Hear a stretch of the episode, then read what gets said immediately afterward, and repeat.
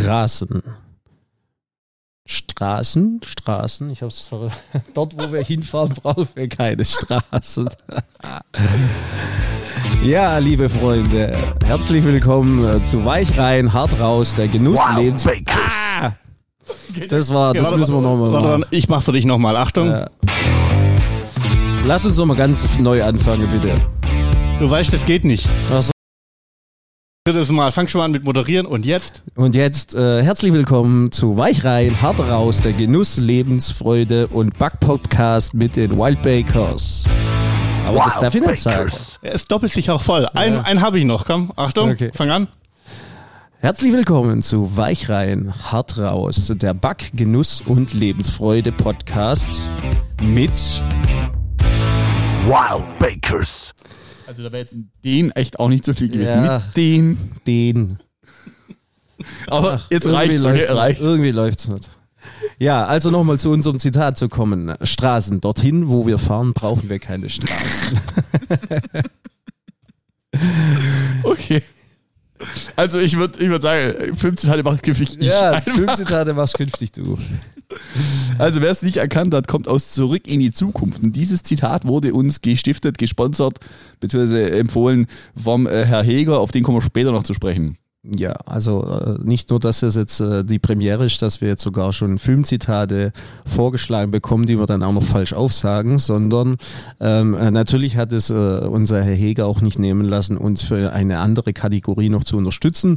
Aber ich denke, das tun wir nachher auch nochmal in Ruhe aufgreifen. Viel wichtiger ist das, dass wir auch heute nicht alleine sind, sondern wie angekündigt eben die zweite Folge mit unserem sehr guten Freund Norman Wilke aus Gran Canaria Canaria.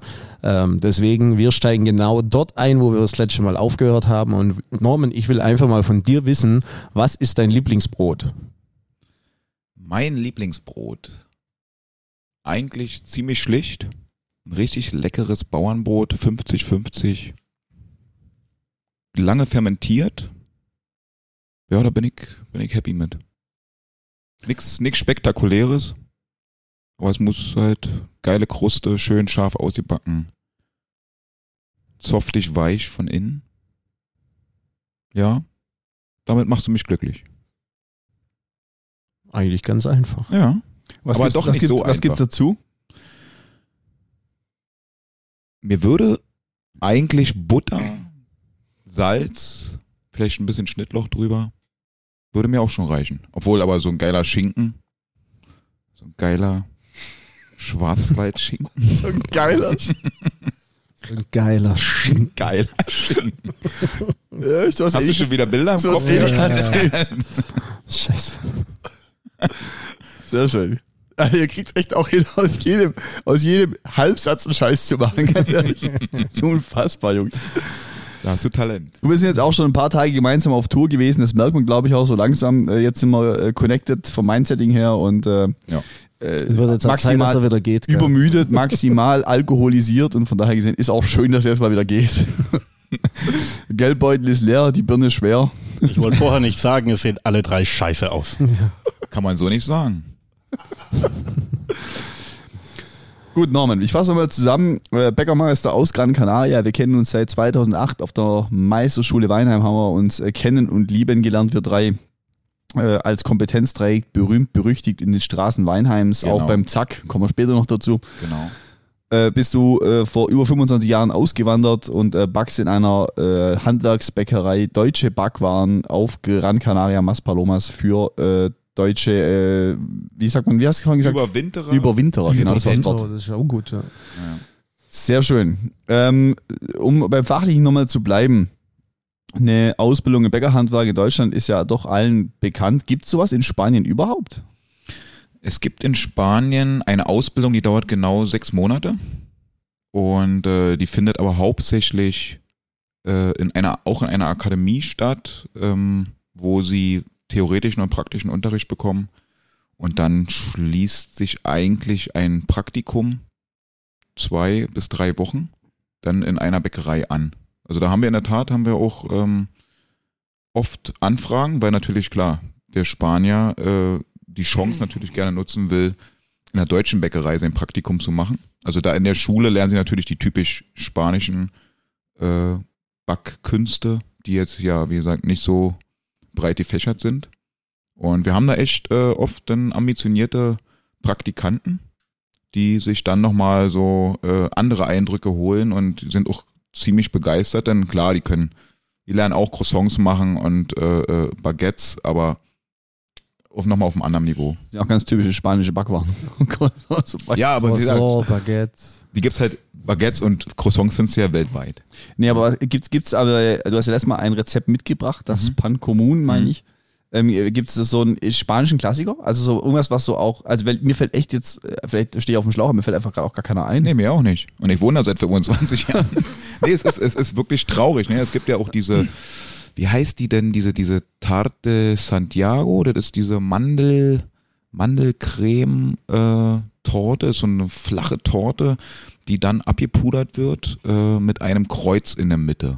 Ah, okay, so das habe ich schon mal gesehen, ja. ja. ja, ja, ja. Das ist so eine typische, so ein Vanille, Vanille, Vanille-Mandel-Pudding, würde ich jetzt mal Aber das sind äh, also in ihrem Bereich Süßbackwaren, genau, ich jetzt mal. Genau, genau.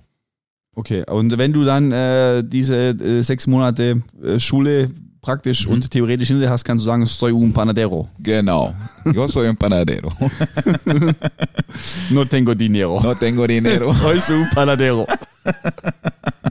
das ist ein Sommerhit, ohne Witz. Mit dem so ein Können wir, Sommersong. können wir, können wir nächstes, nächstes Mal, wenn er kommt, nehmen wir den kurz auf. Kann Warmers Genau. a la Playa, kann dann voll einpacken und wir singen Genau. No tengo dinero. Ist Soy un panadero. Völlig überragend. Gut. Ja, das spanische Ausbildungssystem. Ja, sehr dünn. Ne? Okay. Aber Und umgekehrt, wie ist es, wenn du äh, mit spanischen, also ihr habt ja auf der Insel dann ja überwiegend spanische Mitarbeiter genau. und wahrscheinlich wenig deutsche äh, Auswanderer, Bäcker. Also ich muss ganz ehrlich sagen, früher, als ich da angefangen habe, vor 22 Jahren, Da waren wir- da waren wir äh, zwei Drittel deutsche Fachkräfte und ein Drittel spanische Bäcker oder angelernte spanische Bäcker. Und heute ist es wirklich so, dass ich der einzige deutsche Fachmann bin. Also es ist ja wirklich so, dass nicht jeder Deutsche äh, für immer dann auf der Insel bleibt. Also wir haben sehr viele, die äh, gerne mal für ein Jahr, zwei Jahre, drei Jahre, war bei dir auch mal im Gespräch, Jörg, ne? Ich erinnere mich. ähm, ja, die dann da mal eine Station machen, aber nicht ihr Leben dort, dort verbringen. Und es ist natürlich schwer, jetzt äh, gerade in der Marktsituation, die ihr hier in Deutschland habt, einen deutschen Fachmann äh, auf die Insel zu bekommen. Also ja, Katastrophe.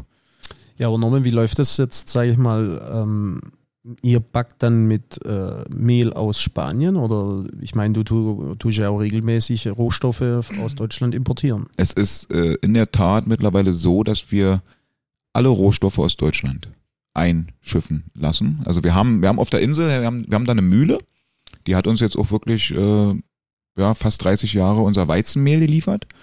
Die mahlen dort vor Ort und ähm, aber jetzt seit dem äh, Ukraine-Krieg sind natürlich auch bei uns die Preise explodiert, hat die Sache nicht einfacher gemacht und im Preisvergleich war, war es für uns jetzt günstiger, Weizenmehl aus Deutschland zu importieren, äh, als es vor Ort vor der Insel zu nehmen und letztendlich, ja, Wahnsinn. ist der Preis natürlich dann. Jetzt muss ich mal, mal nachfassen, vor Ort vor Insel, ich bin jetzt ja kein äh, Agraringenieur, aber ich behaupte mal, äh, Getreidebau auf Gran Canaria wird es wahrscheinlich eh Nee, nicht gibt's- geben. nee, gibt's gibt's ja. Nee, also nee, alles kaufen- importiert. Genau, aus- genau. Also die Mühle hat quasi Korn in Frankreich, Deutschland und Russland und wo auch immer zusammengekauft und haben dann aber vor Ort Vermahlen. quasi vermahlen. Okay. Und äh, ich habe die Mühle selber auch mal besichtigt und war überrascht. Also wirklich, so wie wir es aus Deutschland kennen, über äh, sechs, sieben Etagen, wo dann wirklich äh, die Auszugsmehle komplett vermahlen werden.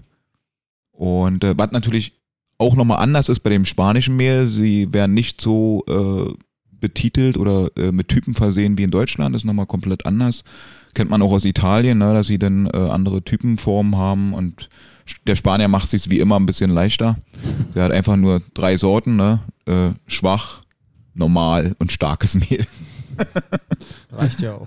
Und- ist aber auch eine Herausforderung. Also für, für, einen deutschen Fachmann äh, muss man sich da auch rantesten, ähm, wo man jetzt, sag mal, klar, die sagen Typ 550, aber dadurch, dass sie äh, in dem Kleberanteil äh, Anteil da halt spielen, ich weiß nicht, wie sie es machen, hast du da wirklich äh, erstmal eine Phase der Einarbeitung, bis du dann das wirklich gute Produkt herausbekommst.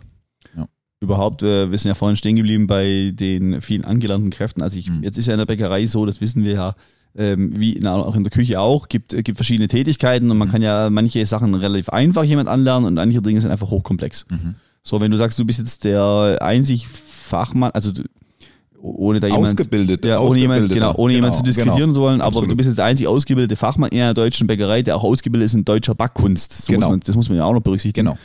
Ähm, wie, wie anstrengend ist das dann für dich, so da zu gucken, dass du eine, Da guckt er doch Äh, den Typ mal an. eine gute Brotqualität jeden Tag Der- über den Tee der, der hat gibst? mir gerade Vollnäsch wieder erzählt, dass er nur vier Tage Woche hat und der Rest davon am, am Strand rumgammelt.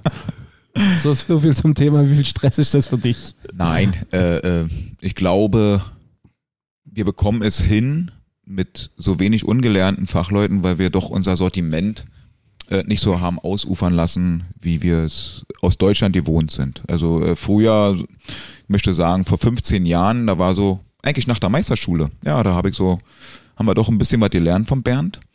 Ähm, dass man das Sortiment einfach strafft und dadurch äh, natürlich auch eine Qualitätssicherung hinbekommt, weil man sich doch ein bisschen mehr aufs Produkt konzentrieren kann. Und wenn ich sage Sortiment strafft, dann reden wir von sechs Brotsorten und von äh, fünf oder sechs Brötchensorten, die wir täglich haben, die aber in meinen Augen auch völlig ausreichend sind, wenn du von allem was dabei hast. Also wir backen ja vom Bauernbrot äh, über Sechskornbrot, wo übrigens wirklich sechs Getreidesorten drin sind, die ich jetzt nicht aufzählen möchte. Weil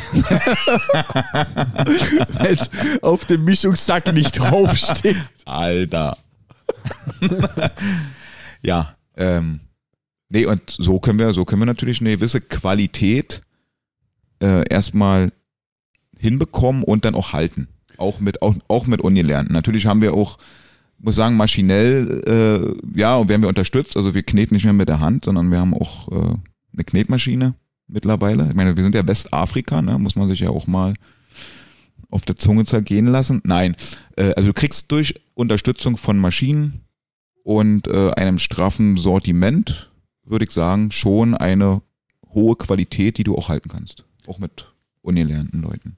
Also, da jetzt mal kurz einsagen, ich habe das schon früher immer sehr bewundert, dass du dir auf dieser Insel, wo es ja jetzt auch dann vermeintlich die Konkurrenzsituation nicht so gegeben ist. Also deutsche, nicht so Back- Backwarenanbieter wird es ja hier nicht so viel geben. Nein, Also du hast damals immer, finde ich, sehr viel Mühe gegeben. Hättest ja deutlich schlankeren Fuß machen können. hätte ich nicht machen müssen. Genau, mit viel Fertigmischung und viel Aufbackwaren. Genau. Und ich weiß, dass du da ja äh, sehr viel Wert drauf legst, da traditionelle Brotbackkunst Genau. zu betreiben. Genau. Ja, nee, ist, ist so. Ähm, andere sagen, sie hätten die Leidenschaft. Ähm, soweit möchte ich mich jetzt nicht aus dem Fenster lehnen. Aber ähm, ja, nee, also habe schon Spaß daran, äh, aus, aus einfachen äh, Zutaten doch ein qualitativ hochwertiges Produkt herzustellen. Also den Anspruch habe ich, den habe ich auch täglich und ähm, wenn ich den nicht mehr habe, dann suche ich mir einen anderen Job. Also dann wäre ich vielleicht doch Surflehrer oder Tennislehrer oder Paddel. Irgendein Lehrer. Paddel, Halt. irgend, irgendein Lehrer halt, ne? Lehrer, ja, Lehrer ist geil. Ja, Norman, ähm, jetzt bist du ja auch noch einen Tag in der Woche als Eventbäcker unterwegs. Genau. Und äh, erzähl doch mal unseren Zuhörern noch, was du da für eine Zweitätigkeit hast neben deiner Produktionsleiter-Tätigkeit beim äh, Bäcker Zipf. Genau. Ähm, ja, das kam eigentlich so, dass äh, ich mir auch immer Herausforderungen irgendwie gesucht habe. Das fing dann mal an. Also mich nervt schon so ein bisschen, dass, äh, dass wir quasi immer in unserer Backstube versteckt äh, hinten drin stehen. Und ähm, wenn du dann mal Feedback bekommst äh, von der Kundschaft, dann ist es meistens kein positives. äh, ja, ist zu dunkel, ist zu hart, ist zu weich, äh, ja, wisst ihr ja selber. Und Wir bekommen, Positives- wir bekommen nie schlechtes Feedback, oder?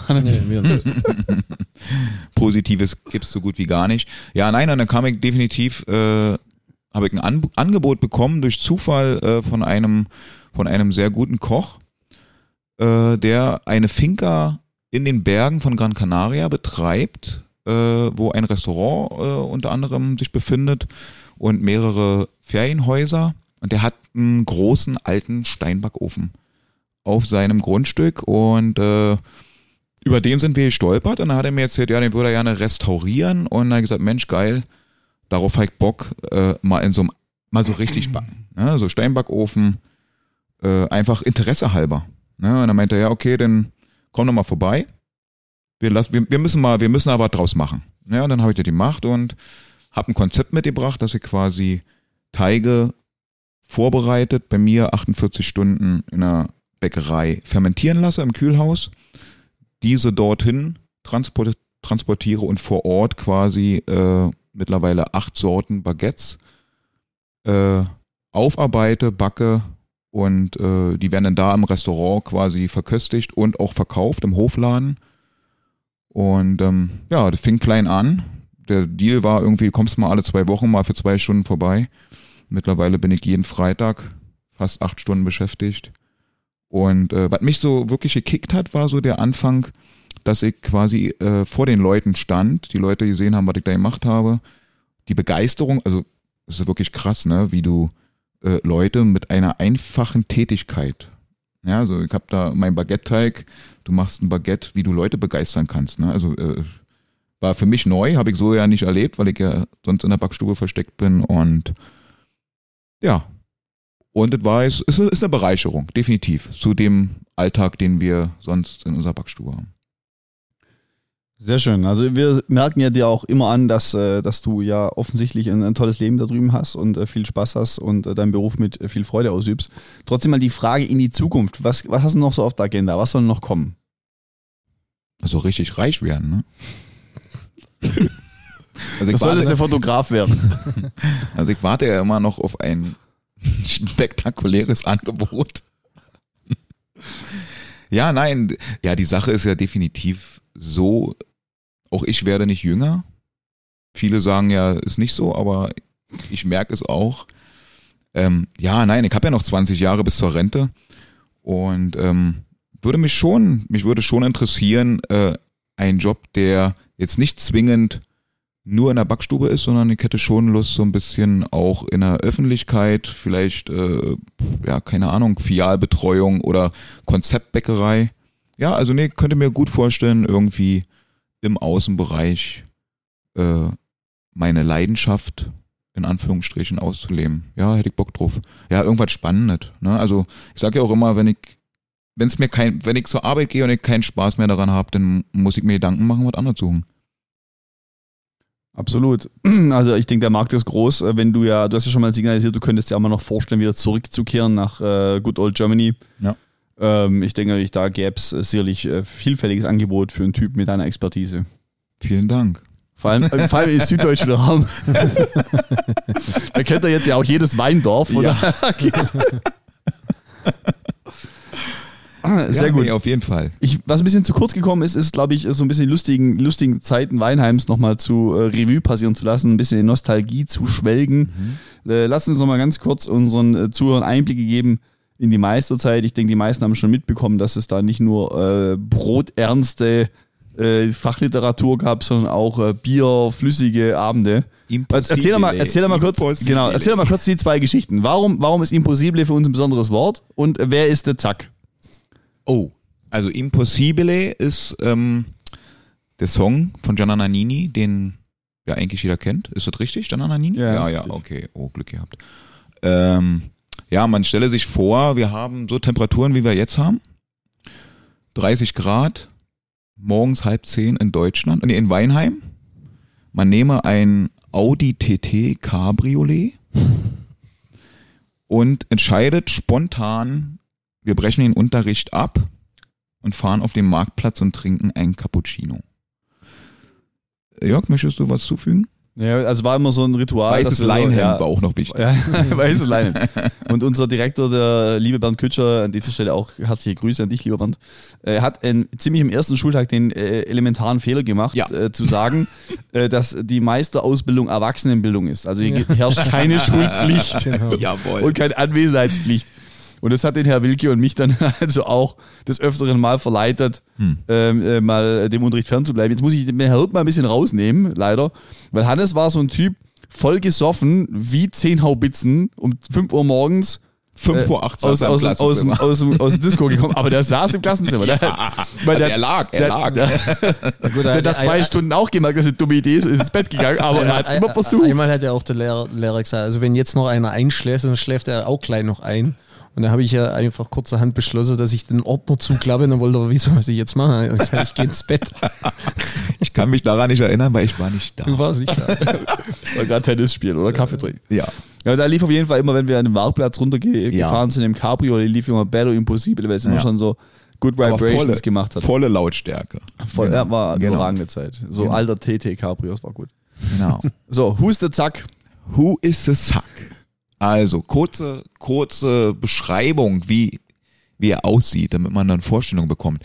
Man nehme einen mit 50er, leichtes Bäuchlein, äh, schulterlanges Haar, gräulich, braun gebrannt, äh, Hawaii-Hemd bis zum Bauchnabel zugeknöpft Nee, aufgeknüpft. aufgeknöpft. Oder es war, oder es war komplett offen manchmal. Eine weiße Hose und rote Lackschuhe. Und ja, dieser Zack war ein, war ein Barbesitzer und Barkeeper. Und ähm, es fing meistens harmlos an. Wir sind rein. Was wollt ihr? Cuba Libre war damals äh, unser Getränk. der Wahl, ja. ja. Genau. Und äh, es endete meistens so, dass er irgendwann dann die Flasche auf den Tisch gestellt hat. Wir durften uns bedienen. Und dann kam sein Spruch, Viva, Viva la zack. Viva la Sac. Wenn er Getränke, Könnt ihr euch noch wenn, erinnern, in der wenn- Bar, wenn, also er die Bar war ja auch so ein- kredenzt hat, hat er immer gemacht, zack. Genau, zack. Und ihr könnt euch, also ich kann mich erinnern, die Bar, äh, von außen war das ja so ein eigentlich denkmalgeschütztes Gemäuer, ne? Und du bist reingekommen, du hast von draußen schon gesehen, so leicht schummrig, so blaues und rotes Licht. Ne? Also hätte auch ein Puff sein können. Und dann bist du reingekommen und dann standen diese, Das war ein Puff. Das hast du nicht gecheckt. und dann standen, dann standen da diese, diese künstlichen Plastikpalmen, die so ein bisschen Karibik-Feeling Feeling geben sollte. Ja, diese, diese, diese, diese äh, Rohrverkleidung, diese äh, Strohverkleidung. Ja, ja, ja, ja, ja, genau. Also du solltest dir ja vorkommen wie in Jamaika. So Kuba, sah dann auch Kuba, seine, Kuba. seine, seine Barunterstützung aus. Ich kann mich auch erinnern, oh, das waren auch. Ja, die Mann. waren aber nur am Wochenende. Im Ja, Oh, okay. das, oh, da gab es einige. Ja, Hm. wir wissen alle. Ja, genau. Das ist der Zack. Also wir hatten viele glückliche Stunden in dieser Kuba-Bar, die leider äh, hatte die 2008 äh, äh, so einen äh, Umsatz, Rekordjahr. dass die 2009 bei der äh, Steuernachzahlung bankrott ging.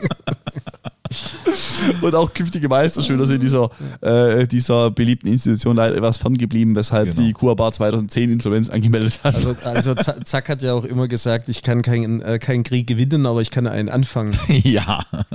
Bis, äh, und wir, wir haben ihn immer ausgelacht, bis er dann uns mal seine Kalaschnikow gegeben hat.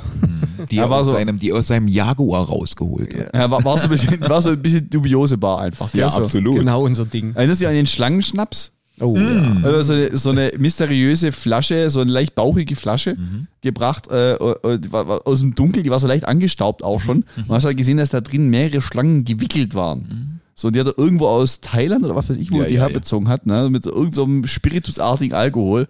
Boah, das ist Ja, ja es geht schon in die Richtung äh, Tequila mit Würmer, ne? Ja. Oh, auch eine schöne Auch so Story. ein Klassiker. Ne? Auch so eine schöne Geschichte noch. ja, das war Viva la Zack, äh, eine der legendären Institutionen in Weinheim. Genau. Ähm, äh, vom, vom der Zackbar switchen wir gleich zum kühlen Hellen, Herr Hirt. Und zwar haben wir äh, vorhin ja schon angeteasert, dass der Herr Heger, Christopher Heger, Brotsommelier seines Zeichens, Betriebsberater im Bäckerhandwerk, äh, es hat sich nicht nehmen lassen, uns ein Paket zu schicken, in dem sich äh, zwei Biere befinden. Und zwar das Hoppebräu. Also ich habe mich echt darüber gefreut. Zum einen, dass äh, Christopher gesagt hat, er hört sehr gerne unseren Podcast. Deswegen hier, lieber Christopher, nochmal ganz liebe Grüße von uns und natürlich vielen lieben Dank äh, für das tolle Hoppebräu. Ähm, wir haben das Bier tatsächlich schon äh, gekannt und äh, ich freue mich jetzt wirklich, es äh, noch einmal trinken zu dürfen. Und ähm, der Christopher hat ja auch begriffen, wie das bei uns läuft. Er hat uns nämlich gleich auch noch eine Biererklärung mitgegeben, ähm, weswegen wir jetzt hier einfach mal kurz ausführen können, während der Jörg schon trinkt. Unser Helles ist mit Malz, welches ausschließlich in Bayern gewachsen ist, gebraut und mit Hopfen von Landwirte, Landwirt Schmalitz aus äh, Hallertau verfeinert. Dieses Bier genießt äh, eine lange und kalte Gärung sowie eine lange Lagerung bei einem Grad. Also ist im Prinzip lang fermentiertes Bier, genau unser Ding. Wir garantieren, dass dieses Bier sechs Wochen lang im Tank liegt. Es hat eine leichte Malznote, es ist vollmündig, süffig, frisch und würzig passt eigentlich zu allem, denn ein helles geht immer. Wir haben hier äh, 4,9 Prozent Alkohol und äh, ich bin jetzt mal gespannt, wie es schmeckt, ob es noch so, ich habe es noch äh, in guter Erinnerung und deswegen freue ich mich jetzt auf meinen ersten Schluck. Also ich habe es ja schon mal verkostet und ich muss sagen, wir hatten jetzt auch letzte Woche auch ein helles. Also wir haben ja über, überhaupt sehr oft helle Biere, was erstmal sehr, sehr freut weil Hannes und ich ein großer Fan der bayerischen äh, hellen Bierbraukunst sind. Und nicht nur der bayerischen, sondern der hellen Braukunst, ähm, aber vielleicht inspiriert durch bayerische Biere. Äh, weil gerade jetzt im Sommer finde ich die Dinger überragend. Hm. Ja, absolut. Ich muss aber jetzt sagen, so im, im, im äh, Vergleich zum letzte Woche, also ist ja immer auch schwierig dann, wenn du so, äh, so Detailvergleiche hast, ne? Aber ich finde im Vergleich zu letzter Woche, wenn man gesagt hat, es ist malzig, das ist jetzt vom Aroma im Malz deutlich zurückhaltender. Viel, viel, ja. Ja? Also ich muss auch sagen, ich fand jetzt den Spatz, den es letzte Woche gab, äh, deutlich malziger. Ähm, aber es hat hinten raus schon auch so eine, eine herbe Note, finde ich. Genau. Also das ist jetzt also nicht, diese, diese herbe nicht Note typisch. kommt bei mir auch an und wo mich gleich irgendwie, wo ich sage, das letzte Woche war süffiger. Also davon würde ich jetzt eine Flasche trinken, aber müsste jetzt nicht äh, eine zweite gleich hinterherhauen. Ja, es liegt auch mit 4,9% Alkohol ein bisschen höher wie letzte Woche. Mhm. Und äh, man hat so das Gefühl, er ist so ein bisschen weniger eingebunden auch. Also du merkst so die alkoholische Note ein bisschen mehr, dafür ist das Mhm. Malz eher Mhm. etwas zurückhaltend. Mhm. Aber äh, trotzdem ist auch von der Stilistik her, von der Brauart her, ähm, äh, für mich absolut so ein, so ein Bier, was ich daheim immer im Kühlschrank haben könnte. Mhm. Würde nichts Okay. falsch machen, finde ich. Nö. Und was sagst du, besser oder äh, schlechter wie letzte Woche? Ich bin ein bisschen hin und her gerissen, aber äh, was jetzt wirklich für mich der, der Faktor ist, den, den ich jetzt äh, fast den Spatzenticken besser einschätze, ist eben dieses Herbe hinten raus. Ja, Und ja, das ja, kenne ich, der- der- kenn ich halt herbe- von der diesen herbe typischen Empfinden, Hellen ja. nicht so. Ja. Aber so wie du sagst, das ist jetzt äh, sicherlich kein Bier, wo man irgendwas falsch macht. Alright, also in diesem Sinne nochmal vielen Dank an den Christoph äh, für seine Spende, für seine Bierspende und ich hoffe natürlich, wir haben äh, zeitnah Gelegenheit, ihn persönlich zu sehen und uns nochmal persönlich dafür zu bedanken. Und äh, ja, vielleicht hast du mal Bock bei uns im Podcast mitzuwirken. Der Norman sammelt hier seine Erfahrungen und sagt, das ist eigentlich machbar. Ja, Ja. Eigentlich ist es entspannt. gibt auf jeden Fall Bier. aber beim nächsten Mal bringe ich einfach auch mal Spanisches mit, glaube ich. Okay, was ist dein, Liebl was ist dein Lieb Lieblingsspanisches Bier? Mein liebstes spanisches Bier ist definitiv äh, Estrella 1906. Heißt, Estrella ist die, ist die, ist die Marke und 1906 heißt 1906. Da wurde die Brauerei gegründet. Ist, äh, ist ein sehr malziges, ein dunkles Bier. Hat auch 7%, weil ich habe ja nicht so viel Zeit wie ihr.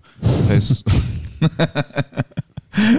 muss mich da beeilen, damit ich was merke. Nee, aber das ist so, so gerade mein, mein, äh, mein Highlight. Und dann aber auch äh, typisch klassisches Bier ist das Tropical. Wird auf der Insel, kommt von der Insel, Gran Canaria. Und die haben ein ziemlich geiles äh, eine Markens, ein Markenzeichen auf ihrer Flasche oder auf ihrer Dose. Die haben ins Etikett quasi ein, ein Hundekopf, das ist den ihr, ist den ihr äh, äh, Claim. Und dieser Hundekopf, der verfärbt sich äh, durch Kälte und Wärme. Okay. Und äh, der Spruch ist, äh, es ist, es hat die perfekte Temperatur, wenn der Hund blau ist. Okay. Und es ist ziemlich, also es finde ich, ist ziemlich geil. Du weißt halt immer, wann dein, wann dein Bier perfekt kalt ist, wenn dieser Hund sich blau verfärbt. Wenn Das der, ist eigentlich eine geile Idee. wenn es zu warm ist, ist der Hund einfach weiß. Also ist ziemlich geil. ja. Das heißt, du musst, du musst weghauen, solange der Hund noch blau ist. Genau. Ah. Genau.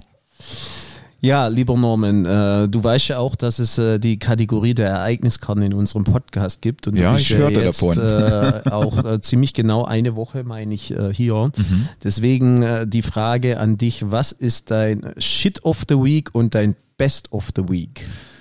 Also, und Norman, Norman also- also, du, du, warte, weißt, warte, du, warte, du, du ja. musst die Wahrheit sagen. ja, und und ihr braucht auch gar nicht alles sagen. zuzwinkern und mir jetzt hier Zeichen geben, von wegen darfst du nicht erzählen und keine Namen nennen und so ein Scheiß. Ähm, Ich also, pack aus. also äh, äh, Shit of the Week war definitiv, dass ich mein Goldsteak nicht bekommen habe, was mir versprochen wurde, weil das Steakhaus dieses Fleisch nicht hatte und kein Gold. Also ja, entweder lag es daran, dass sie uns einfach nur äh, belogen haben auf ich, der muss, Karte. Ich, ich, muss aber, ich muss aber fairerweise gestehen, äh, Norman, nachdem wir dann mit dem gelben Ferrari ins nächste Steakhouse gefahren sind, warst du, warst du dann Ja, doch weil- etwas. Äh, war ich ja wieder gut drauf. Ne? Ja. und das Beste der Woche, Alter, wo soll ich denn anfangen? war es der Bodensee, war es der, Weit, der Weitsee oder war es das Weinfest in Reutlingen oder in Heilbronn? Also der Casino-Besuch war es auf jeden Fall nicht, weil der lief ziemlich Stuttgart. scheiße. Der war es auf jeden Fall nicht, jawohl. das wäre der wäre wär ja auch noch so ein Kandidat für das Shit of the Week, oder? Also Ja, so, ja. so viel wie ich verloren habe schon. Definitiv.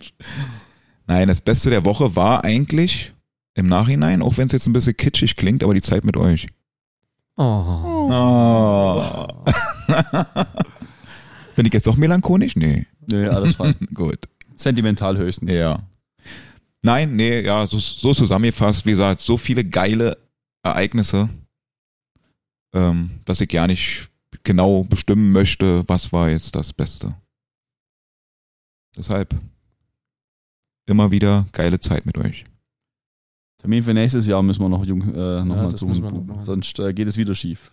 Wo- Wobei, ich habe ja schon in den Raum gestellt, ob wir dieses Mal nach Kranne fliegen.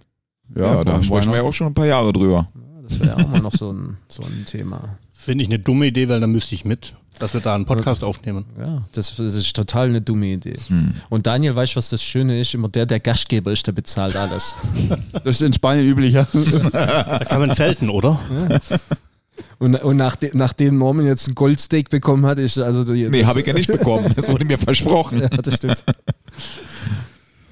Sehr gut. Ähm, ich musste nur lachen, als er gestern äh, die, die Speisekarte angeguckt hat, scrollt so durch. Das war so ein affengeile Hipster-Schuppen, wo wir da waren. Also Tablet, Speisekarte. Ja. Er scrollt so drüber, guckt über die Fleischsorten drüber und sagt einfach ganz leger, lass uns den Ribéry machen. Genau. Und dann gab es ihn nicht. Und dann gab es ihn nicht. ich habe ja noch äh, eine Ereigniskarte mit einer besonderen Frage. Also einer schnellen. Okay. Und ich, ich weiß auch schon die Antwort. Ich bin nur, ich bin nur gespannt, Ob du richtig liegst? Ja, ich, das Siehst du, das wenn das Licht angeht. Genau. Was wäre denn der Slogan deiner Marke? Alter, Dann weiß er, das weiß äh, auch ich weiß das auch. der Slogan meiner Marke. Ich möchte jetzt bitte, dass du das sagst. In der Bäckerei Wilke. Denn schlechtes muss nicht billig sein. Funktioniert nicht nur im Saarland. Ja. Sehr schön. Oh Mann. Ja, die Nummer funktionierte schon. Äh, Die funktioniert schon vor 15 Ja, Jahren. das stimmt, das stimmt. Sehr schön. Ähm, äh, ich glaube, wir haben ein bisschen Zeitlimit jetzt so erreicht. Wir müssen ein bisschen Gas geben. Äh, deswegen äh, gibt es ja immer noch ein Rezept zum Schluss. Das machen wir jetzt aber ganz High Speed. Und zwar haben wir wieder einen spanischen Klassiker, das Barra del Flama, dabei aus unserem zweiten Buch. Ich meine, dass wir dich damals auch angeschrieben haben wegen der Ja. Rezeptur. Und die Antwort war die gleiche wie immer. Die Antwort war die Keine gleiche? Ahnung. Keine Ahnung. Es ist ein äh, weizenbasierter Teig, äh, sie, welcher sich durch 20% Vorteig, also durch so eine, so eine zart vorfermentierte Note auszeichnet, äh, mit einer klassischen TA 160er Teigführung, also geht eher so um Aromaentwicklung, weniger jetzt um Wasserverquellung. Ähm, auch im Hauptteig findet sich wieder ein klassisches 55er Mehl, Salz, Hefe, Wasser, ganz schlichte Rezeptur. Äh, ein spanischer Evergreen wird dann äh, der Teig gemacht mit einer äh, relativ moderaten Teigruhe von drei Stunden. Äh, dann anschließend wird der Teig aufgearbeitet, leicht äh, länglich, leicht länglich äh, aufgearbeitet und dann mit drei Schnitten versehen. Ich habe mir sagen lassen, es ist so der Klassiker der Brote, die man so zum Essen reicht. Also ich glaube nicht so der Star auf dem Küchentisch oder auf dem Esstisch, sondern eher so der, der Begleiter. Ja, definitiv. Also auch dieses Rezept würden wir euch natürlich gerne zur Verfügung stellen. Äh, spanischer Klassiker Barra del Flamma. Und weil wir heute so gut gelaunt sind, äh, packen wir noch unsere Interpretation äh, aus dem zweiten Buch mit drauf, und zwar der Heldentod. Äh, da haben Hannes natürlich Den, den, den haben, wir, wir diese Woche jetzt auch schon ein paar Mal sterben müssen. da wird richtig was einfallen lassen. Lasst euch da überraschen. Richtig geile äh, Brotkombination, inspiriert vom Barra del Flamma, unsere Wildbakers Adaption Heldentod. Packen wir alles in die Shownotes, äh, dass ihr da auch richtig schön Backmaterial habt für die kommende Woche. Genau, in diesem Sinne würde ich sagen, lieber Norman. Ja. Es war wieder mal ein Fest, äh, dich hier begrüßen zu dürfen. Ein innerliches Blumenpflücken. Und äh, du darfst dich wahrlich geehrt fühlen, dass du der erste Stargast unseres Podcastes bist. Äh, das unterstreicht, glaube ich, einfach nur den Stellenwert, den du uns gegen oder den wir dir gegenüber haben, dass äh, du nicht nur ein affengeiler Typ bist, sondern einfach ein dicker Freund. Ich finde es echt Also- krass, wie du jetzt verpackst, dass er in den Podcast kommen muss, nur damit ich heute kein Goldsteak ausgeben muss. Also ich muss dazu sagen, ich, hab mich, ich fühle mich definitiv nicht gezwungen. Selbstverständlich konnte nicht Nein sagen. Ne? Ihr habt gesagt, Norm, pass auf, wir schicken den Learjet rüber. Äh, du kommst einfach nur schnell den Podcast aufnehmen und äh, kriegst ein Goldsteak. Dann habe ich gesagt, okay, Jungs, so machen wir das. Kein Problem. Nein, ich, ich bedanke mich bei euch. Es war mir eine Ehre. Mit Ä oder mit E? Mit Äh. Sehr gut. Ja, dann würde ich sagen, wir sagen schon mal äh, vielen Dank fürs äh, Reinschalten. War wieder eine völlig überragende Folge. Norman, bevor wir gleich äh, schließen, hast Ja. du noch irgendwas, was du unseren Hörern mitgeben möchtest? Hasta luego. Ja, warum nicht? Kann man machen. Also, in diesem Sinne, wir danken fürs Einschalten, freuen uns schon auf die nächste Woche, auf kommende weitere Gäste, auf neue Bierverkostungen. Äh, bis dahin, bleibt uns treu, schaltet ein und wir sagen vielen Dank, eure Waldbakers. Hannes, hau raus. Ciao, ciao, macht's gut, Leute da draußen.